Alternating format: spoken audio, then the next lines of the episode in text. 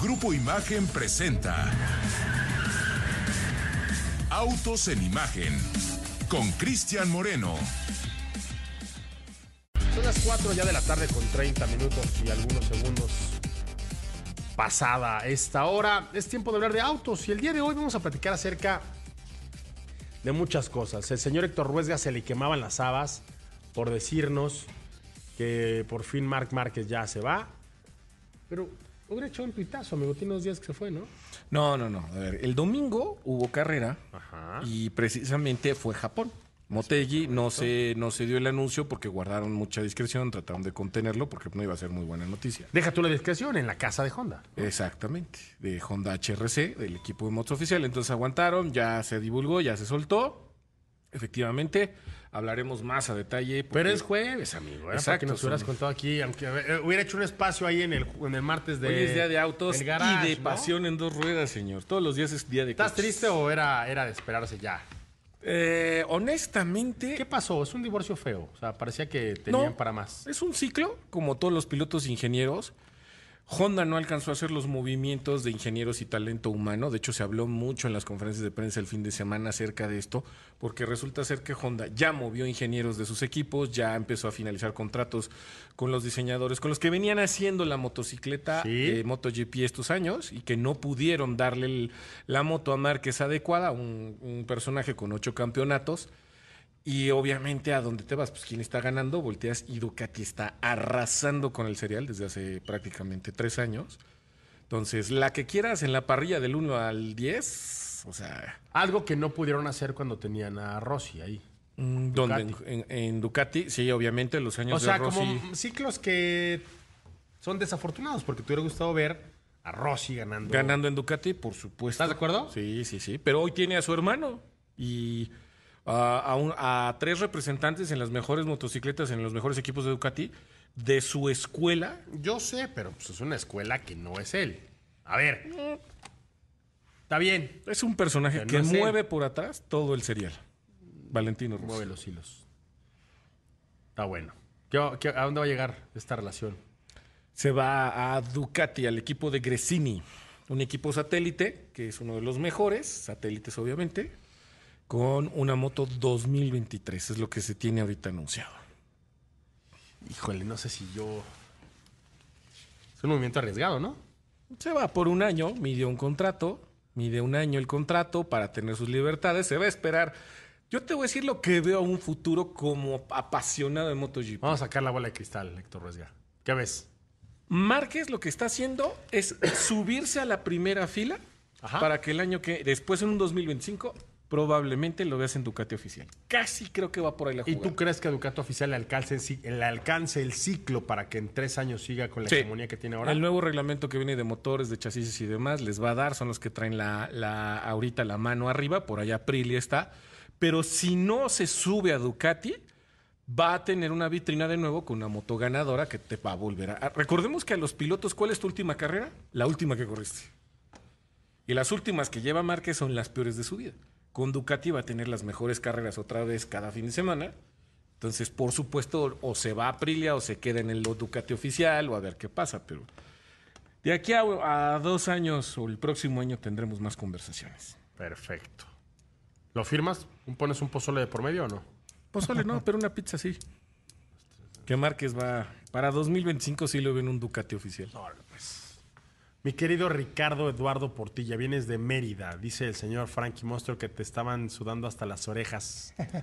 ¿Qué Ayer. pasa, mi querido Chris? Sí, la verdad que vengo recién desempacado de la bella Mérida, 35 grados. Yo creo que hasta tú, mi querido Chris, hubieras puesto el aire acondicionado No. de la lírica.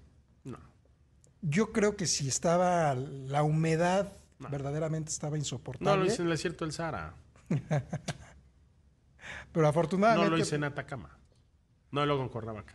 Pero es desierto, ahí Son todavía blandos. Son en unos las blandos. nochecitas y tus son. amiguitos son unos blandos. No, salve, Ay, Dios salve el frío. Otro. Sin frío. Sí, no, estás- No lo sé, Chris. Habrá que ir a Mérida a comprobarlo. He ido. A ver, manejado kilómetros y kilómetros. Mira, afortunadamente, como Cadillac Lyric tenía Fíjate, mi- aire acondicionado y zona, no nos hubiéramos Mi última peleado. manejada fue. Y no me acuerdo en quién iba conmigo, pero me llevé una arona justo a un lanzamiento del Lexus. Y si no mal recuerdo fue de Cancún a Mérida. Pero, amigos, están muy mal acostumbrados. unos niños berrinchudos. Pero bueno, a ver, tampoco soy el común denominador. Mi hermana, a quien le mando un saludo, este, ama el aire acondicionado. Y una de las cosas que pregunta a la hora de empezar a configurar el auto es eh, capacidad y diversidad y bla, bla, bla de su aire acondicionado. Está bien. Sí, y me consta que eres resistente a las, a las altas temperaturas. Dice, dice Frankie que yo soy de Zacatepec, Sí. donde, le donde regaban el pasto antes de los partidos para sofocar el enemigo. Pues sí, Te fue bien entonces con Lyric. Bastante bien, la verdad que pudimos, eh, digo, además de conocer un poquito más el, el producto, la camioneta, que ya previamente la habíamos podido manejar aquí en Ciudad, la pudimos manejar en carretera, literalmente pues como se debe, con a una velocidad, un pasito alegre, con el sistema de infoentretenimiento, el aire acondicionado, y ya, la pudimos conocer más y sobre todo pues platicar de primera mano con eh, Francisco Garza, presidente de General Motors de México, y pues nos dio prácticamente su visión sobre esta camioneta que está incorporando la plataforma Ultium, la primera de General Motors en estar integrando esta plataforma que literalmente va a estar llevando a la compañía pues a una a una nueva era de movilidad. Pero eso platicamos. Es- esa prueba que hicieron en Mérida tiene muchas cosas que a mí me llamaron la atención y me interesa saber, al rato nos contarás, por el tema exactamente a la temperatura que bien dice estaban a- arriba o 40 grados, el comportamiento de la tecnología de vehículos eléctricos es, se comporta diferente en temperaturas extremas. Sé serio, Héctor Ruesga. No es un. Pues es saber No- cómo no les fue con la cuál, carga de baterías, cómo es les fue un con el Lyric, por Dios. Yo lo sé. Antes que ser un eléctrico es un Cadillac. Es un Cadillac, exactamente. Amigo. Entonces, ver qué, qué, qué- qué emociones nos, nos comenta el porte. Bueno, mi querido Pablo Alberto Monroy Castillo, tú que hoy traes los ojos jalados porque vamos a platicar acerca de la más reciente actualización del Mazda MX5 que allá en Japón ya la presumieron a unos días de que abran su motor show, este ya del Japan Mobility eh, Show.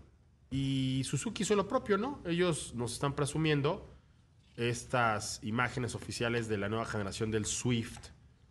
Lo denominaron como Suzuki Swift Concept. Y hay un nuevo lenguaje de diseño, nuevos faros LED. Digo, ya este, este coche ya le habían pasado los años encima, pero creo que hoy vienes muy oriental, Pablito. Y, y fíjate, hombre, que conforme vayamos acercándonos ya a, a concluir este mes, eh, pues van a seguir eh, dándose a conocer más imágenes y más noticias de, este, de esta exhibición allí en Japón. Y bueno, vamos a estar muy atentos. Pero de entrada, Mazda eh, ya dio también a conocer eh, algunas primeras imágenes de la renovación del MX5, esto en Japón.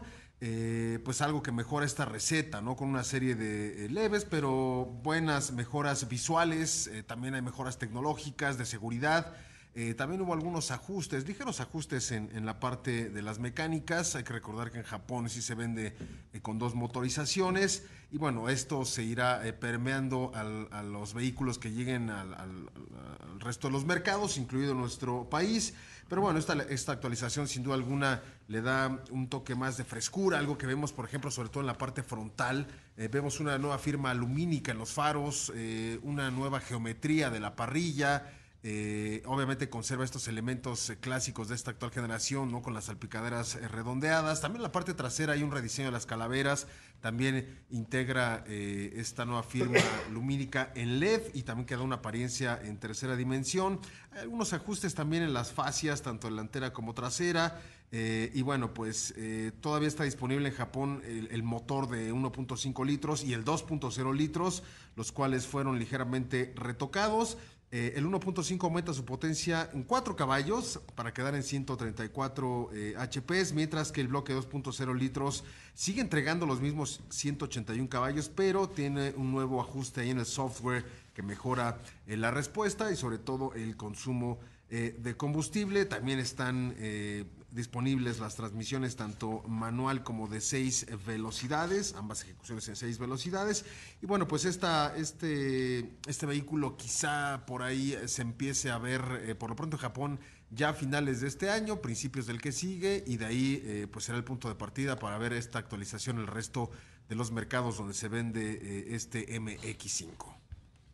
Fíjate que de todo lo que me acabas de contar, Pablito, lo que más me llama la atención es este nuevo diferencial asimétrico de deslizamiento limitado en el eje trasero, que va a estar vinculado a estas versiones manuales. Correcto. Lo cual, pues ya te da un poquito más de, de- de emoción, un poquito más de, de algarabía, ¿no? Para divertirte en este auto, que ya de por sí es un auto bien divertido. Eh, así es que ojalá y, y esta actualización que ya también le, le- le hacía falta a este MX5, pues eh, contribuya para fortalecer una de las propuestas desde mi punto de vista más relevantes en la industria automotriz. Es uno de los dignos samuráis, ¿no? Dicen por ahí, un- uno de los últimos samuráis, que finalmente mantiene esta propuesta de un auto divertido, ligero, pequeño, muy, muy al estilo japonés, un, un auto bien afilado, como, como la tradición lo demanda por parte de Mazda, que van a estar allá presumiendo en esta cosa, que ya no es el Motor Show al que estamos acostumbrados, ahora lo llaman como el Japan Mobility Show 2023. Si nos vamos a lo que vimos en Múnich, pues sería algo más así.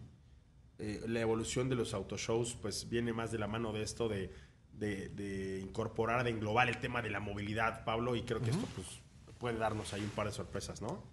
Sí, y, y bueno, pues eh, es un cambio interesante, ligero, porque ya se espera que en 2025, obviamente a finales, ya llegue la nueva generación de este eh, vehículo y ya sabremos si será, si ya tendrá algún tipo de electrificación. Y también previo a este evento que mencionas en Japón, señor Moreno, eh, pues Suzuki también ya lanzó algunas imágenes oficiales de una nueva generación del Swift. Eh, de momento está denominado como Swift Concept el cual también deja ver ya un nuevo lenguaje de diseño, en el que destacan también los, el nuevo diseño de los faros con tecnología LED, una nueva silueta de la carrocería, un techo plano eh, y un acabado bitono para algunas eh, ejecuciones. Eh, encontramos también ya una parrilla más pequeña, tiene un marco grande y una fascia también rediseñada. Hay molduras que, cambian en, la, zona, en la parte central, mientras que encontramos faros de niebla que también ahora son llevan este, este estilo más eh, redondo. Eh, esto es lo que podemos ver de momento. Ya los ver, datos a ver, y ¿no? especificaciones, sí, claro. A ver con qué llegan para sorprendernos, Pablito. A ver qué. Con Le- qué- Digo, lo que se ve no se juzga. Está, está padre. Está bonito, a mí sí me gustó el coche.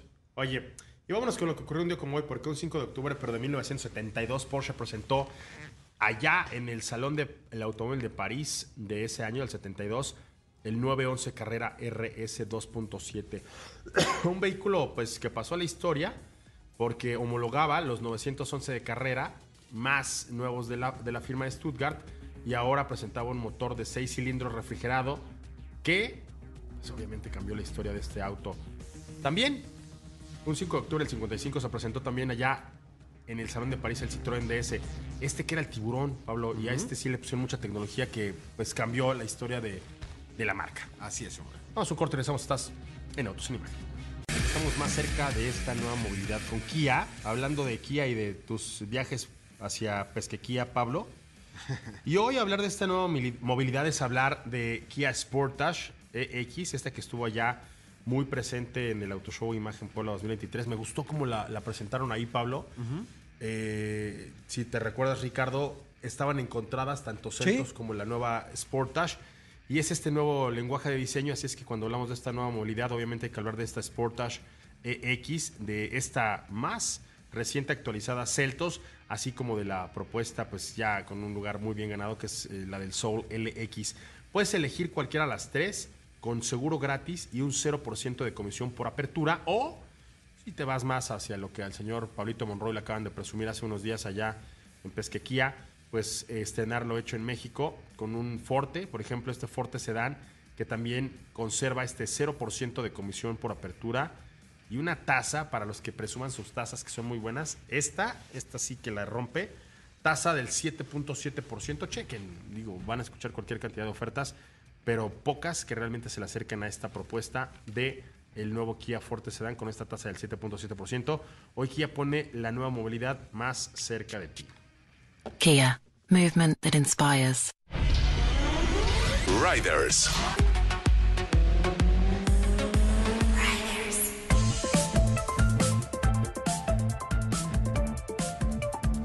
Vámonos con Riders, mi querido Pablo Alberto Monroy Castillo. Traes unas cifras ahí muy interesantes, platícame.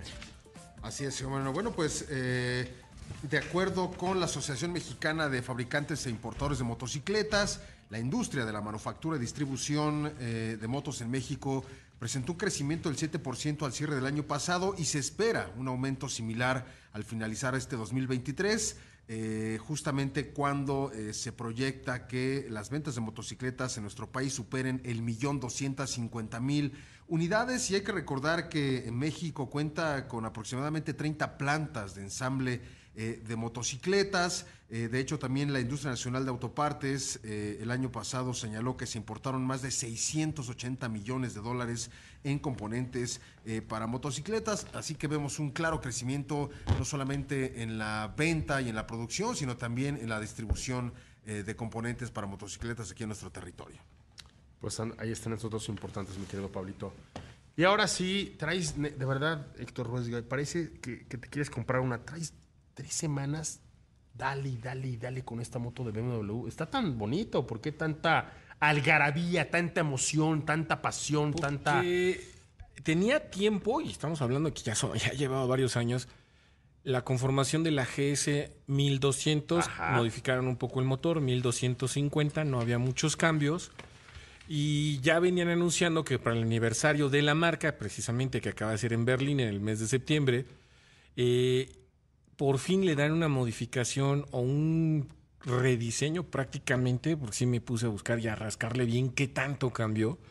Y le recortaron el simple hecho de bajarle una moto 12 kilos.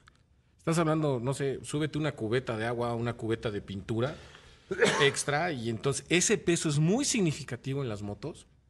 A la hora de maniobrar cambió por completo el cuadro, le hicieron más cortita, le dieron, olvídate que le dieron otra estética que obviamente le atinaron muy bien, el tanque ahora es de plástico, hicieron varios ajustes en la suspensión muy importantes y sobre todo poderle bajar 12 kilos, subirle 100 centímetros, 50 centímetros, un pellizquito más de centímetros cúbicos a la cilindrada, 1300, pero obviamente cambiaron un montón de cosas en el motor porque ya veníamos sufriendo con las GS, todos los que tienen una saben que el retén del cigüeñal, que hay un tema en, el- en la, en la transmisión, que hay un engrane de la, de la última marcha que se encaja y se atora, y en el tema de refacciones, etcétera, etcétera. Ya venía con sus dolencias la, la GS anterior. Y esta nueva, pues lo único que, que uno puede tener ganas es de manejarla y ver ahora qué tan ágil quedó, qué tan maniobrable la lograron dejar y pues probarla lo antes posible, ¿no? A ver, yo creo que Motorrad, eh, el evento que se hace, muy probablemente ya la mayoría de los equipos van a llegar con estas motos. Muy bien. ¿Qué más traemos? Pues ya hablamos lo de Márquez, hay que esperar los resultados. Triumph también presentó una nueva Scrambler, nuestro buen amigo por ahí, el Roy Nieto, presentó su nueva Scrambler, su marca, presenta la... Precisamente la Scrambler es una de las más emblemáticas de Triumph. La nueva 1200 2024 le dieron ahí unos toques estéticos también interesantes para los que siguen la marca de, de Triumph. Ha traído y están haciendo cosas bonitas. Le fue muy bien con el levantón que dieron con la última película de James Bond. La marca retomó más, ¿Tú más fuerza a nivel internacional. Sí, porque como todas las marcas de motos, de repente suelen quedarse o, o se ven hasta que saquen grandes novedades, grandes competencias o pilotos o diseños. Y acá le han dado unos facelifts y algunas cositas, unos detallitos, ediciones. La Tiger la dejaron muy bien. Eh, y ahorita estos nuevos anuncios, ahí va la marca. ¿eh? Y en México ya se ven rodar bastantes Triumph, debo decir. Poco a poco se nota más. Pues el buen Pabl- Pablito ya es que tiene una también. ¿Sí, Pablito? ¿De qué hay la tuya? No, la mía 77. Ahí la tiene. Entonces ese sí, ¿cómo, cómo no? Pues sí, la mía es 77. Pero Oye, Pablito, las británicas. y, y regresando a, a- a temas eh, que tienen que ver con el reglamento de tránsito, platícame cuáles fueron los cambios más significativos, porque el día martes, Ricardo, cuando estábamos hablando de cuáles eran la recapitulación de, de las multas y esto que se había hecho con este, con este nuevo reglamento de tránsito. Sí, justamente el martes, que a una semana de que entró en vigor el reglamento, pues ya había, eh, se habían remitido pues poco más de 1.115 motocicletas al corralón aquí en la Ciudad de México y también pues varias multas. Pues mira, esencialmente eh, los cambios sustanciales son en cinco apartados, que además de la sanción económica, de acuerdo con el reglamento, ahora también se endurece con eh, la remisión de la motocicleta al corralón. ¿Y qué va a suceder? Se aplica para eh, motociclistas que transporten a menores de 12 años en una motocicleta, además de la infracción monetaria, también será motivo para la remisión inmediata al corralón que no usen casco durante sus eh, trayectos o que usen cascos que no son adecuados o aptos para manejar una motocicleta, que transporten a más de las personas permitidas en una motocicleta, que manejen una moto sin licencia vigente, que también eh, circule una motocicleta sin placas y sin la documentación eh, requerida como la tarjeta de eh, circulación. Estas medidas entraron en vigor el pasado domingo 24 de septiembre y bueno, pues ese, son los, ese es el cambio fundamental. ya estas infracciones eh, implican eh, llevarse la motocicleta al corralón, más todo lo que implica pagar la infracción correspondiente, pagar el uso del, piso, ¿no? Los Arrastre. guardada, eh, y sacarla, ¿no? Todo lo que implica sacar una moto del corralón, eso es lo que ya estaba, nada más, bueno, se agrega lo del corralón y lo que tienes que pagar, o lo que siempre se tendría que pagar cada que sucede una infracción de este tipo. Oye, es un martirio, ¿eh? ahora sí, ya realmente sufrir que lleven tu moto. Si siempre ha sido una pesadilla, o sea, acreditar propiedad, factura, papeles en orden, este, todo lo que te, que te requieren para comprobar que es tuya la moto y te cobran desde el momento en el que recogen la moto, porque se cobra ese arrastre, piso, como bien dice Pablo, olvídate, se te va cantidades que cuando la quieres llegar a sacar, en verdad es un martirio. Oye, Pablo, y, con estos cambios, digo, Tú alguna vez has dicho que lo importante no es tener más normas, más reglas, más eh, parámetros, sino que las que haya se cumplan. ¿Crees que el endurecimiento en, las restricciones, porque ahora pues ya no es infracción, es directo al corralón? ¿Crees que esto realmente surta el efecto esperado para que los motociclistas realmente cambien? Yo sigo viendo gente en las motocicletas aquí en la Ciudad de México sin casco, sigo viendo a las familias ahí este, subidas, evidentemente superando la capacidad para lo cual fue hecha la moto. Sigo viendo una, serie de cosas que dices, Jesus.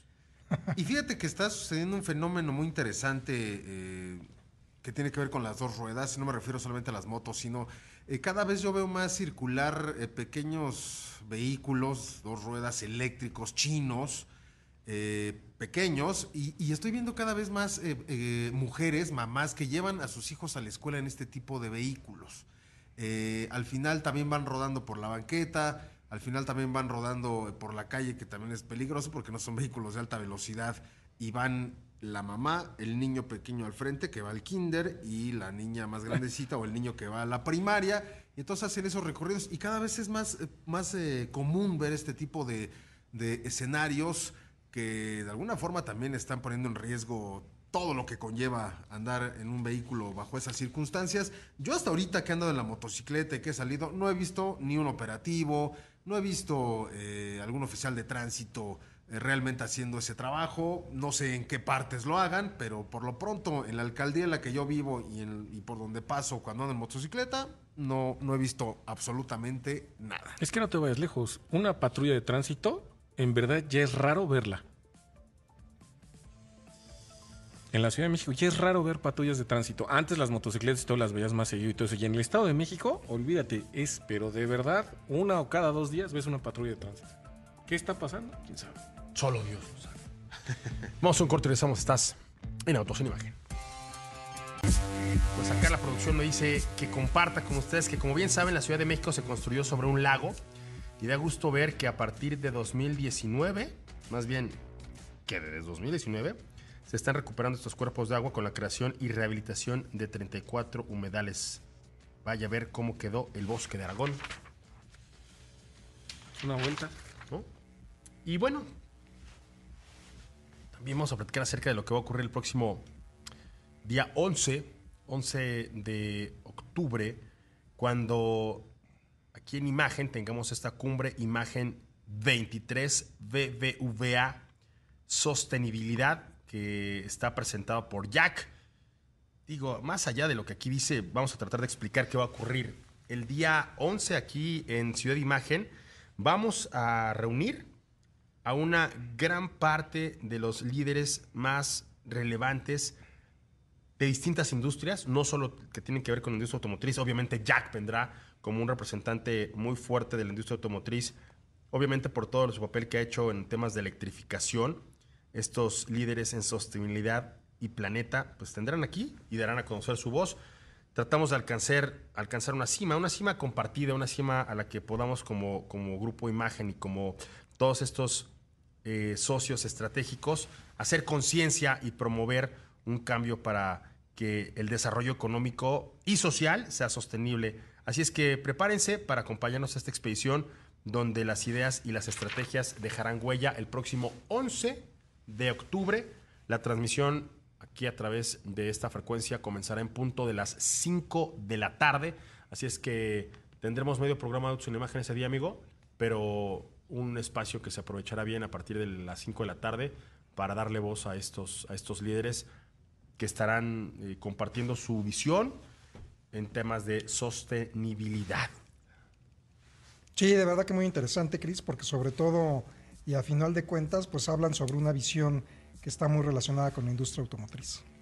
De las industrias más comprometidas Exacto. eh, con este cambio. las que más están haciendo proyectos y han ido desarrollando ideas y, y, ejecu- aport- y ejecutando acciones. muchas marcas están participando de diferentes formas, no nada más poniendo dinero en diferentes eh, compañías o empresas que se dedican a asistir todo este tipo de acciones, sino también a, a poner nuevas ideas en práctica y permear a todo su grupo o a toda la marca que tengan ese espíritu de, de sostenibilidad en muchas cosas. Y bueno, hablando de esto, eh, tú vienes recién desempacado de Mérida y no vamos a hablar ni de la cochinita pibil, este, ni de los postres, que ya son muy buenos, amigo. Fíjate que probé unos que se llamaban las marquesitas o marques- marquesinas. Marquesitas. Marquesitas. Muy buenas, no las conocía. Bueno, qué bueno que pudiste ir.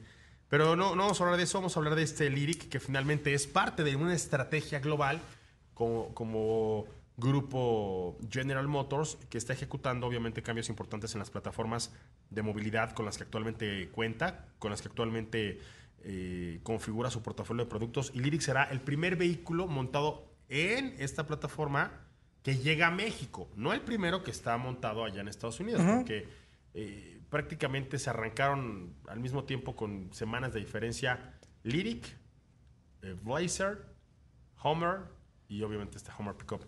Que si bien es cierto, ahí sí debe de, de tener, este, ser punta de lanza, Cadillac como la, la marca que va tal vez a electrificarse más rápido de todo el grupo General Motors, ya prácticamente tiene un año que fuimos allá a Salt Lake City Sí. a probar esta, esta Lyric y que me sorprendió gratamente, porque a ver, vamos a resumirlo desde mi punto de vista y te preguntaré el tuyo, Ricardo. Antes que ser un vehículo 100% eléctrico, es un Cadillac. Y me parece que esa es la premisa fundamental que cumplió la marca al dar este triple salto mortal al frente, cambiando eh, una tecnología que tenían más que comprobado durante prácticamente eh, 100 años de historia de, de la evolución del automóvil a una totalmente electrificada en donde conservan el confort, el lujo, la sofisticación, la experiencia que tú esperas de un Cadillac, ahora 100% electrificada y sin que esto se convierta en una pesadilla, porque tú bien sabes que en, muchas, eh, en muchos mercados, en muchos territorios, eh, en muchos lugares, un vehículo 100% eléctrico, antes que causarte un placer o una satisfacción, te va a causar temas por tema de infraestructura y de carga. Pero creo que Cadillac eso lo tiene perfectamente bien calibrado. Y el siguiente paso, pues, es ya la, la IQ Escalade, ¿no? Sí, totalmente de acuerdo, Chris, porque justo ayer realizamos una ruta de aproximadamente, ¿qué será? Cuatro horas, dos de ida, dos de regreso, y no sufrimos para nada este tema o esta angustia de estar viendo cómo la autonomía del vehículo pues va, va cayendo, cayendo, cayendo y decir, ay, tengo que irme más despacito, tengo que jugar más con el sistema de, regeneración porque si no, no voy a llegar. La verdad que incluso hubo momentos en los que nos dimos vuelo con el acelerador, digo, todo de manera eh, y reuniendo todas las precauciones debidas y necesarias, pero sobre todo en los, en los trayectos donde necesitábamos hacer algún rebase, de ahí que aprovechamos pues el torque que pues casi instantáneo que brinda esta camioneta. Y a pesar de ello, a pesar de llevar pues el sistema de infoentretenimiento, el aire acondicionado, de estar, eh, como te decía, llevar un pasito y un ritmo pues bastante constante. No sufrimos con esta angustia de que el vehículo se fuera a quedar sin autonomía. De hecho, lo entregamos aproximadamente como con 150 kilómetros todavía eh, disponibles. Esta camioneta brinda alrededor de 500 kilómetros con la pila total y completamente llena. Algo que también me gustó es justamente eso que mencionas. O sea, a pesar de que, si bien es cierto que no fue la primera SUV 100% eléctrica de lujo en haber llegado, sí Cadillac tenía muy claro en ¿Cuál hacer sería una... la primera que tú pondrías en esa categoría? La primera que se me viene a la cabeza, pues habrá sido eh, de Mercedes. Es que, la es que QC me parece que no, no compite contra esta Lyric. Yo a lo mejor tomaría a el iPace de Jaguar, ¿no? Sí, tienes Que ¿Te fue, razón. la, que fue la primera. fue las- de las Pero es que el iPace tiene un espíritu deportivo y fue una de las cosas que más llamaron la El atención. Lyric, ¿no? Es que viene con la estirpe de Jaguar. Ya ves que inclusive Jaguar No, la no, me refiero a la Lyric de, de Cadillac. Ajá. Esa anda como si no sí, hubiera mañana. pero ya es amigo. que la, la iPace inclusive le dieron un impulso muy fuerte porque era una de las categorías preestelares de Fórmula E en todo el mundo. Entonces fue una de las cosas que le dio un impulso mucho a Jaguar en esos años. Ya tiene algunos. Hoy en día entra Cadillac, que es uno de los estigmas de las camionetas norteamericanas, con de lujo, con más abolengo que pueda haber. Confort, espacio, materiales. todo lo eh. que tienes es muy diferente el confort de una Lyric al de una iPace, por supuesto. No sé si una iX de BMW. Híjole. Sí. Creo que el concepto como de crossover de, de Lyric se cuece aparte. Sí. Pero bien, bien, bien, dices Pablo, pues ya están llegando. O sea, porque si empezamos a ver el Model Y, el Model Y, este, o, o vemos eh, esta, esta cosa, ¿no? El, el Model X. No, pero yo creo que no, No, tienen nada creo- que ver yo con... Es que la- las puertas muy- dieron mucho en el diseño de Tesla, daban mucho que hablar y se veía impresionante. Ya cuando las ves de taxi en Europa dices, bueno, ya no son tanto. Porque, pero ver Cadillac, que ya que era una, el- el- uno de los distintivos de Cadillac, eran y son sus motores de combustión y transmisiones automáticas. O sea, eran diseñadas para mover toneladas y con una facilidad y un torque. Y Digo, precisamente creo yo que y consciente del hinchamiento mediático que me van a hacer los entusiastas ¿Por de qué? ¿Por Tesla, qué? ¿Por qué? Que, a ver, pongan Para mí es un- un- Vamos Mira a luchar a que- que- es- un Tesla es un Ah, gran... no, vamos a a Ricardo. la nómina un de Tesla Elon es un Musk. gadget, pero a final de cuentas, un vehículo hecho y derecho, la verdad que Lyric, sí, efectivamente, y como bien ¿Quién mencionas, te va a linchar por eso? Ay, hay, hay muchos entusiastas. Pegarle a Tesla es como pegarle una piñata, amigo. Está en la O sea, nómina el señor Portilla. menos. es- Ay, es- sí, es- de Elon Musk. Es su sí, director de sí. comunicación y, y- y en. Latinoamérica. No, y bueno, sabes también otra cosa que me gustó, Chris, que a pesar de sí tener en su interior mucha tecnología, tecnología de punta, a fin de cuentas tiene una gran pantalla de 33 pulgadas en 9K de alta definición. ¿9K? De 9K. Este, Te hacen falta gafas para apreciar. No, sí, de hecho, es de 9K. acuerdo? ya, y en un coche, es muy, la tecnología que tiene es muy intuitivo, o sea, realmente no, no sufres tratando de encontrar el- la perilla del volumen o cómo me conecto eh, con el smartphone, la verdad que eso me, me agradó bastante. Ergonomía. Algo, y creo que lo vivimos, Pablo, cuando nos subimos al, a, a Lyric, este, al momento de subirnos literalmente dices, es que esto parece un autoconcepto, literalmente das un guiño al futuro de... la, la consola central en el interior le da, un, le da un concepto muy, muy especial. Y sí, las pantallas que va, o la pantalla que va de lado a lado, ut, Y sí, y como bien mencionas, Chris, sin dejar a un lado pues todo este abolengo, toda esta historia que caracteriza a los vehículos de Cadillac, pues bueno, ya está en eh, México, 1.899.000 eh, pesos, es lo que, lo que va a costar, ya se puede realizar el preapartado en la página, una autonomía de alrededor de 490 eh, kilómetros, 500 caballos de fuerza, ¿y si la ves que, que 450 llegue, libras pie de llegue torque. bien en esas autonomías? Que ¿Cómo esté que arriba de los 400 kilómetros. que No, por Sí. supuesto. Digo, a final de cuentas, en la prueba lo que menos nos importó fue el tema de la sacarle No, pero mira, la autonomía, pero sí. Te voy a sin- decir qué pasa, Sin perdón duda. que interrumpa, Ricardo. Si tú se lo preguntas a una marca nueva que empieza a explorar el tema de la regeneración, de una plataforma eléctrica, puedo cuestionarlo, Héctor Ruesga, pero tú, un letrado de la industria automotriz, cuestionando a General Motors que tiene. O sea, ¿cuánto tiene con el Volt, Pablo, que casi casi le, le prensa una veladora todos los días para su sistema de regeneración? No, pues es- ya tiene una Ya chamba. traen, muy traen la chamba y si viene con, con esa capacidad de regeneración, me imagino que hasta puede ser que llegue mejor todavía el Lyric que, que la Volt, que nos ha dado mucho de qué hablar a todos. Pero Volt, o sea, es- está muy chavito Volt. O sea, finalmente Sí. es la siguiente. Tú sabes que hay, hay cosas que para que la gente que de pronto no está tan familiarizado con la evolución del vehículo eléctrico a recientes fechas, lo que le está pasando a los vehículos eléctricos en este momento es tal cual lo que le está pasando a los teléfonos móviles o a las computadoras o a las pantallas. Bien lo dice y lo dijo un poco de forma despectiva aún mucho mi amigo Ricardo Portilla, es un gadget ambulante. Muchos de los vehículos eléctricos dependen del software, dependen de ese tipo de desarrollos tecnológicos y es por ello que de una generación a otra, de un modelo a otro, de una evolución a otra, los eléctricos están avanzando a pasos agigantados. Sí, y otra cosa importante, el tema de la recarga del vehículo. En un cargador de nivel 2 puedes cargar de 0 a 100 eh, la capacidad de las baterías en 10 horas y en uno de carga rápida puedes obtener hasta 120 kilómetros en tan solo 10 minutos. 120 kilómetros en 10 minutos. Bueno, que en México también es bien, está bien, este, Encuentra un cargador. se encuentra un cargador rápido, o sea, súper rápido en este país, que creo que hay más niños felices, como dice la canción que tiene Pablito en su ringtone, que cargadores rápidos, ¿no, amigo?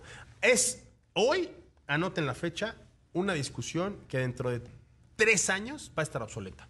Los cargadores Sí, rápidos, claro. la red, las autonomías, la velocidad, la capacidad, todo esto está Y evolucionando. que justo es el secreto, ya nos lo explicará el señor Francisco Garza el sábado que pasem- pasemos la entrevista que le pudimos hacer.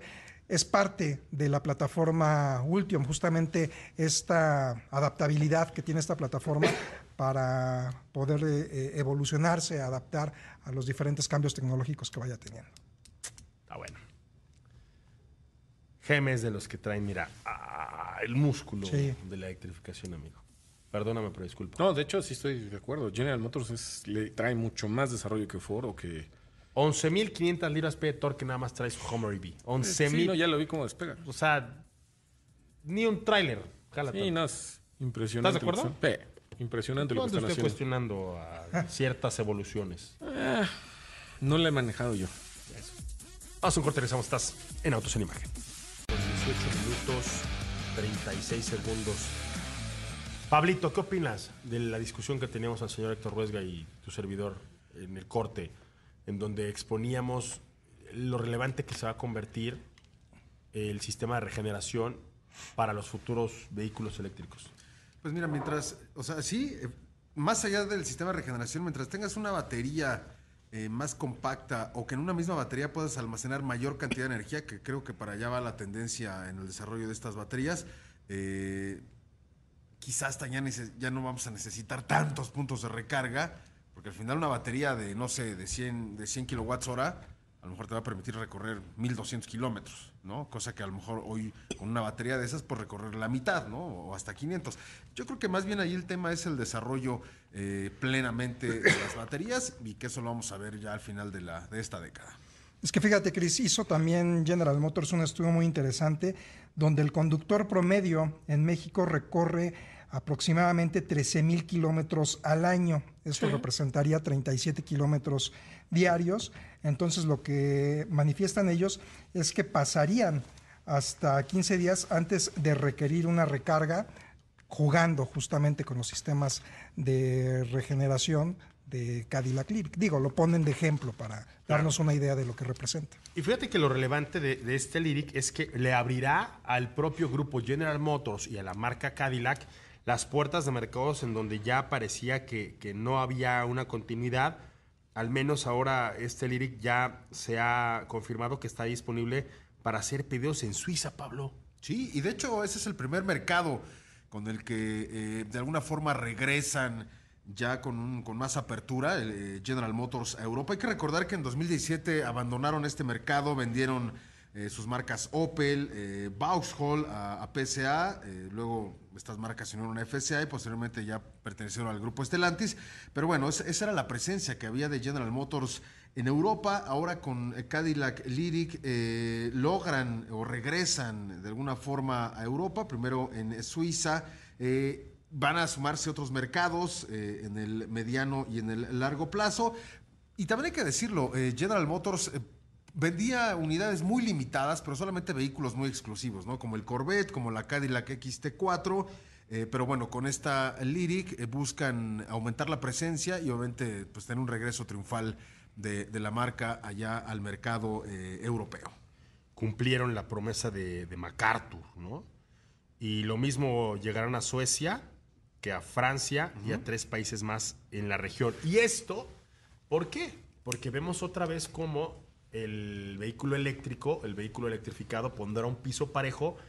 Y lo mismo le servirá a marcas como Cadillac con todo este abolengo y con toda esta tradición para volver a mercados como el europeo, que le dará la oportunidad a marcas que no tienen a lo mejor ni tanta tradición, ni tanto abolengo, ni tanta tecnología para posicionarse al nivel de, de las más grandes ¿no? en, en el mercado internacional de vehículos. Felicidades a, a la gente de, de México que ya nos, nos trajo esto, porque muchas veces es el tema, ¿no? Más allá de lo que ha hecho Jack, de, de decir, ah, sí, México puede vender vehículos eléctricos, muchos grupos automotores tienen una gran cantidad de vehículos electrificados y no los traen a México. O sea, se limitan, se frenan. Qué bueno que al menos en particular para un mercado de nicho, tú sabes que el cliente de Cadillac se cuesta aparte, ya está trayendo esto que es el último grito de la tecnología ya en la Unión Americana. Así es, Cris. Oye, mi querido Pablo Alberto Morro Castillo, y tú más allá de irte a echar unas este, glorias y de comerte un taquito de carne asada, te fuiste a manejar a Pesquequía este nuevo K3. Ya dimos este, en su momento, lamentablemente te perdimos en cuanto a la conexión, pero ya dimos precios, ya dimos versiones, que tiene un chorro de versiones, o sea, prácticamente hay una para cada gusto, para cada color y para cada sabor. ¿Qué sentiste al manejarlo? ¿Qué es lo que no pudiste compartirnos, Pablo? Pues mira, esencialmente eh, sí cambia eh, la sensación de manejo en el sentido de que es un coche con una plataforma más grande. Eh, de hecho, me atrevo a decir que, sus dimensiones se, se acercan mucho a las del Forte. Y al final esto, una mayor distancia entre ejes, una carrocería más ancha, una carrocería más larga, casi 16 centímetros en comparación con el Río, pues eso al final cambia completamente el manejo. Es como cuando tú te apoyas eh, solamente con tus pies y de repente ya te apoyas con tus cuatro extremidades, logras un mayor equilibrio, mayor balance, sobre todo eh, en una parte de la ruta que manejamos con curvas bastante complejas que, que había que exigía mucho el frenado para poder enfrentarlas. eh, fue un poco más fácil enfrentarlas con, con este vehículo, pero lo que sí hay que reconocer, y creo que esa es toda la diferencia, ayer ya lo adelantábamos, es la caja a la que el motor está acoplado, ya sea el 1.6 litros o el 2.0 litros, ambos, eh, ambas mecánicas atmosféricas. Esta caja de convertidor de par hace toda la diferencia del manejo en comparación con otras ejecuciones del mismo segmento que eh, equipan la, transmisión la transmisión CBT. Eh, desaparece esa sensación de pérdida de potencia cuando pisas a fondo el acelerador, lo que sucede con la CBT. Eh, y, en el caso del, motor 2.0 litros eh, con esta caja automática y en el modo de manejo Sport, eh, puedes exprimir un poquito más esas sensaciones, tienes más potencia, son 150 caballos en comparación de los 121 del 1.6 litros. Son mecánicas que ya conocíamos aquí en México, pero que fueron retocadas tanto para ofrecer un poquito de mejor eficiencia en el consumo de combustible y al final en eso se concentró el ajuste. Pero ya que tengas la oportunidad de manejarlo, señor Moreno, y vas a, vas a, vas a darte cuenta de, de esa gran diferencia de manejar un vehículo con una caja convencional de convertidor de par a una propuesta con una CBT. De verdad, toda la diferencia y eso es lo que más me agradó, hablando mecánicamente y en sensación de manejo, del nuevo K3. Pues ahí está, este nuevo K3, que es el sustituto. Y no creo que. No creo que este título le haga mucha. Eh, mucho honor, le haga mucha justicia a un concepto que me parece que es más, más una evolución que un sustituto, ¿no, Pablo? Pues sí, al final eh, están tratando de, homologar eh, ese, coche, porque, insisto, a- No, no, no, no lo dijeron ex- expresamente así, pero con este coche buscan llenar lo que deja el río, pero también ya empezaron a ofrecer un vehículo eh, que de alguna forma ya tendrías con el Forte, ¿no? Llenas como dos espacios con una Que está como la mitad, ¿no? ¿Mande? Que estaría como la mitad. Es correcto, se encuentran en el medio y al final también el precio, ¿no? Un, un Ford- un K3 que empieza en 313 mil pesos y que no rebasa los 400 mil pesos a lo largo de esas eh, siete versiones, creo que es otra de las grandes ofertas de Kia para nuestro mercado. Pues bueno, ahí está esto. Quiero mandarle saludos a toda la gente que nos está escuchando desde algún punto de la carretera, cualquier carretera, sin importar cuál sea. Puede ser esta misma que anda por allá por eh, el norte Nuevo León, que nos lleva a pesquería, pero también a nuestro amigo René Suárez Osnaya, quien nos manda saludos desde la 57, la carretera más transitada y más reparada, que va desde la capital del país hasta la frontera con el primer socio comercial, es decir, hasta Estados Unidos, de nuestro querido México. Él nos escribe desde la salida de Querétaro hacia San Luis Potosí y nos dice, escuchando el mejor programa Autos en Imagen. Nos quedamos con un par de notas, Pablo, que tienen que ver estas con inversiones, inversiones que ya llegan a nuestro territorio, pero se me acabó el tiempo. ¿Te parece que mañana las compartamos? Mañana las compartimos, eh, importante porque están enfocadas también a la parte de la construcción de vehículos eléctricos aquí en México. Es correcto. Ahorita nos vamos. Nos escuchamos el día de mañana, señor Moreno. Ricardo Eduardo Portilla, hoy don Mr. Lyric. Ya nos vamos. Ah, Gracias, Cris. Hasta mañana. Héctor Vesga. Casco y guantes, señores, para andar en motos seguros y respetando el nuevo reglamento, porque hay que estar al tiro con las multas ahora sí. Pues deja las multas que te vayas a parar el corralón, porque ya este filtrito de la multa pasó Ahora sí, ya va, ya- esperemos. Apagamos motores por el día de hoy. Nos vemos mañana en punto de las cuatro y media de la tarde. Hasta entonces, y si usted se la manejar, por favor. Grupo Imagen presentó Autos en Imagen con Cristian Moreno.